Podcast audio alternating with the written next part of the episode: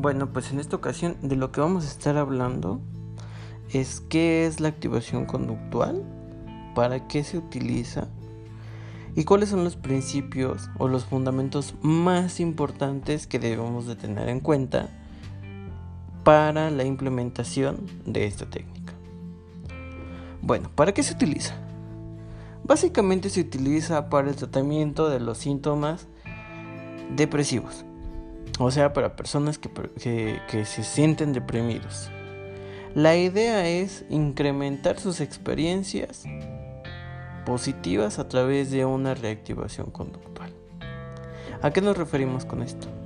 Cuando una persona se siente deprimida, vamos a encontrar que se va que bueno, vamos a poder observar que se encuentra con una especie de, círculo vicioso en términos del estado anímico, en donde como se siente mal, se siente triste, deja de realizar actividades que previamente o que en, otros momentos le parecían placenteras. Y entonces, mientras más deprimido se siente, más, mientras mayor síntomas de depresión tenga, menor ejecución de actividades placenteras va a tener. Y esa, y esa disminución en la ejecución de actividades placenteras se traduce en, lógicamente, una disminución de percepción de placer o de experiencias de recompensa en sus vidas y esa menor percepción de recompensas en su vida va a ir incrementando su sintomatología depresiva. Bueno, después de, de, explicar un poquito sobre qué es lo que se va a hacer, hay que recordar algunas cosas muchas personas piensan que es el deber de una persona que está deprimida. El quedarse en su cama, estar sola, no hablar con nadie. Y dicen es que tiene que estar solo, es que tiene que estar bien consigo mismo para después estar bien con los demás. Cuando en realidad es todo lo contrario. Una persona que se siente deprimida es, no tendría por qué estar sola, no tendría por qué estar aislada, no tendría por qué estar encerrada, acostada, rumiando, teniendo estos pensamientos, estas preocupaciones, una y otra y otra y otra vez. Porque lo va a asumir aún más en la sintomatología depresiva. No, cuando nosotros, la clave para poder cambiar cómo se siente una persona es que nosotros terapeutas le ayudemos a cambiar lo que está haciendo, sus conductas. Si una persona se siente deprimida, lo menos recomendable es que esté encerrada. Cambiar eso. Activarla. ¿Cuál sería el, en, en este caso? Bueno, si a la persona antes de este cuadro clínico asociado a sintomatología depresiva le gustaba ir al parque por las tardes con sus hijos a andar en bicicleta y le parecía sumamente placentero, pues eso es lo que vamos a promover.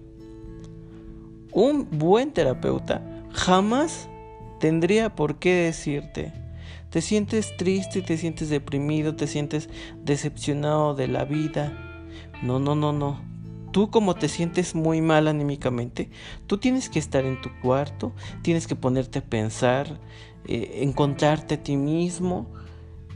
Y, y entonces lo vas a deprimir más. Si bien el autoconocimiento, la autoexploración cognitiva es muy importante para el crecimiento personal, no es recomendable cuando una persona se siente sumida en síntomas de depresión, porque lo vamos a hundir aún más. Entonces, ese es el primer principio.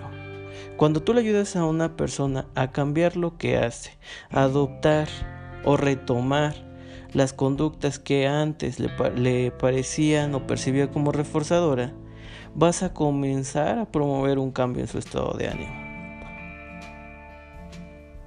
Después, otro, otro principio que tenemos que recordar muy muy bien es que la activación conductual va a ser diferente de paciente a paciente. Lo mencionaba hace un momento. al papá que le gustaba ir al parque, andar en bicicleta por las tardes con sus hijos.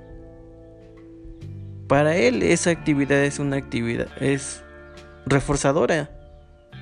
Pero tal vez para otro papá eso no era reforzador. Tal vez para él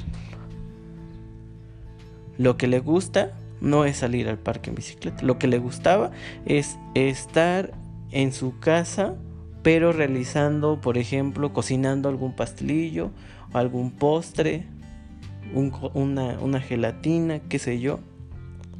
Que le causa, y, y, esa actividad le causaba placer. Entonces, los reforzadores van a ser muy diferentes de paciente a paciente. Tal vez para, para otro paciente lo que le parezca reforzador es escribir un libro. ¿no? Corto, largo, mediano.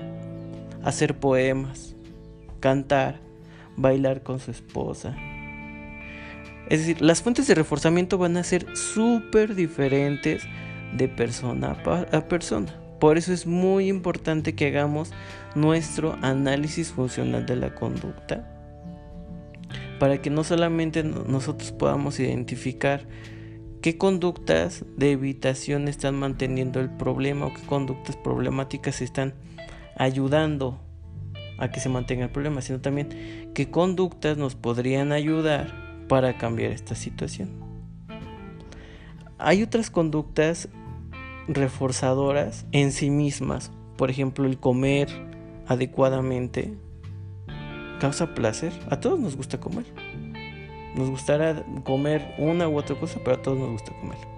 El descansar bien, un sueño reparador, es algo que en sí, que en sí ya es reforzador. Entonces, si tú ves que tu paciente duerme cuatro horas, tiene dificultades para conciliar el sueño, su sueño no es reparador, pues entonces tú promueves por ejemplo, la adopción de conductas que tienen que ver con higiene del sueño, ¿no? Tener horarios fijos, levantarse a la misma hora todos los días, acostarse a la misma hora todos los días, no tener estímulos que puedan eh, postergar el estado de, de vigilia, etc, etc, etc. Entonces, lo que es muy, muy importante, o, la base de, de todo esto, es que la persona con sintomatología depresiva se va a encontrar en un círculo, en un círculo vicioso de estado emocional, como lo mencionábamos al inicio. Y entonces la activación conductual lo que va a hacer es tratar de romper ese ciclo o ese círculo. Si tú cambias lo que hace, vas a cambiar cómo se siente porque así es como cayó en la depresión, supongamos. Mm, tenemos diferentes eh, problemas que pueden detonar una crisis o un cuadro clínico con síntomas de depresión. Por ejemplo, la muerte de algún familiar, el desempleo, el diagnóstico de una nueva enfermedad, problemas de relaciones interpersonales con amigos, con compañeros de trabajo, eh, un cambio de domicilio, un divorcio.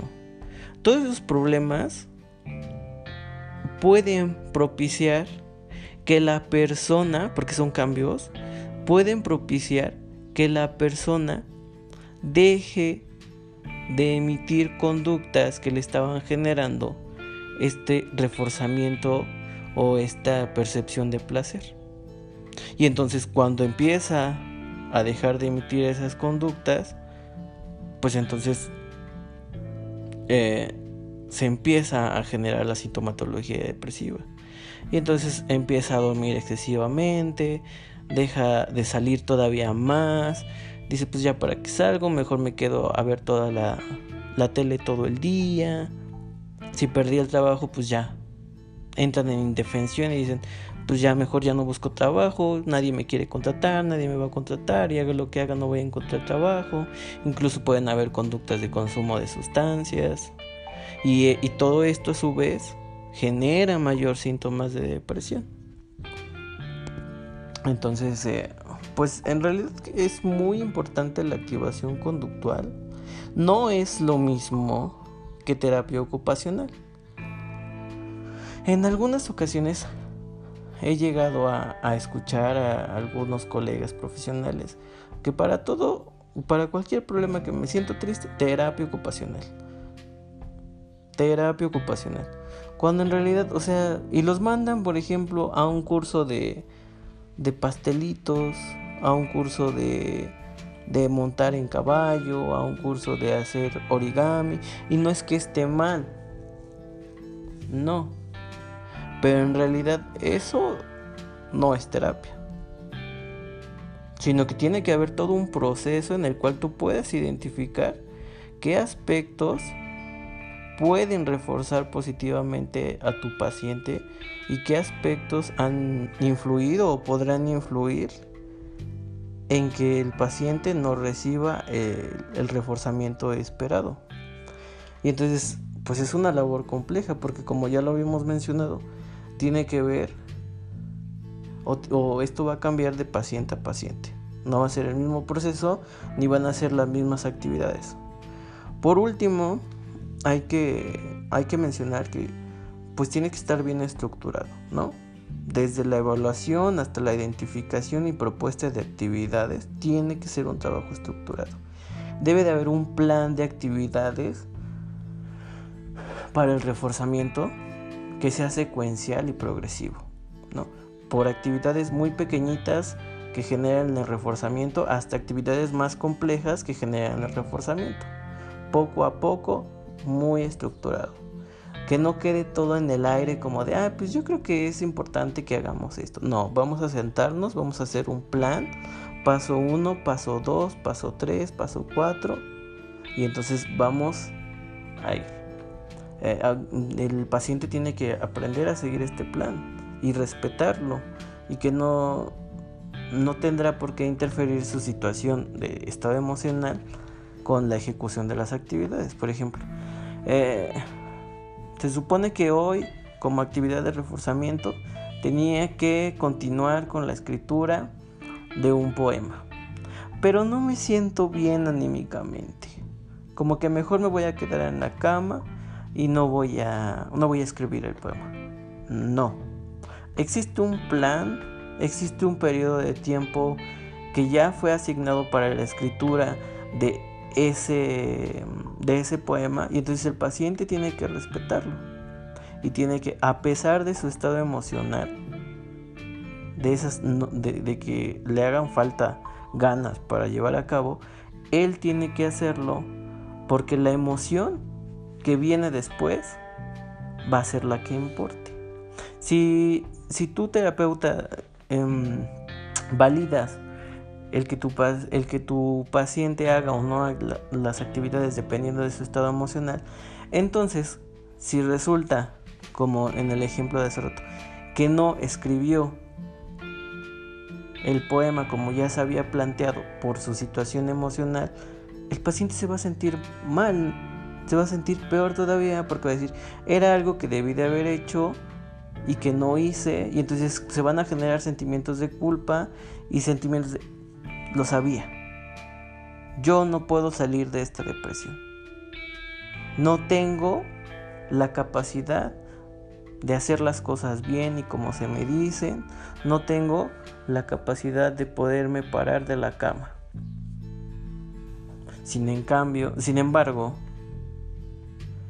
si a pesar de su estado emocional de no tener ganas, se levanta, continúa con el proceso de escritura de su poema, pues después va a tener dobles sentimientos positivos. Porque primero, ya sabíamos durante el análisis funcional que él, para él era algo reforzador el escribir el poema. Entonces, primero, ya de entrada va a tener ese sentimiento positivo.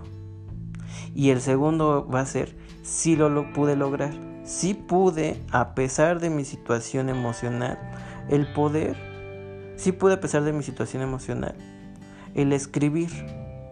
Y entonces esto le cambia la percepción a tu paciente sobre yo no puedo salir de esta situación y de esta tristeza.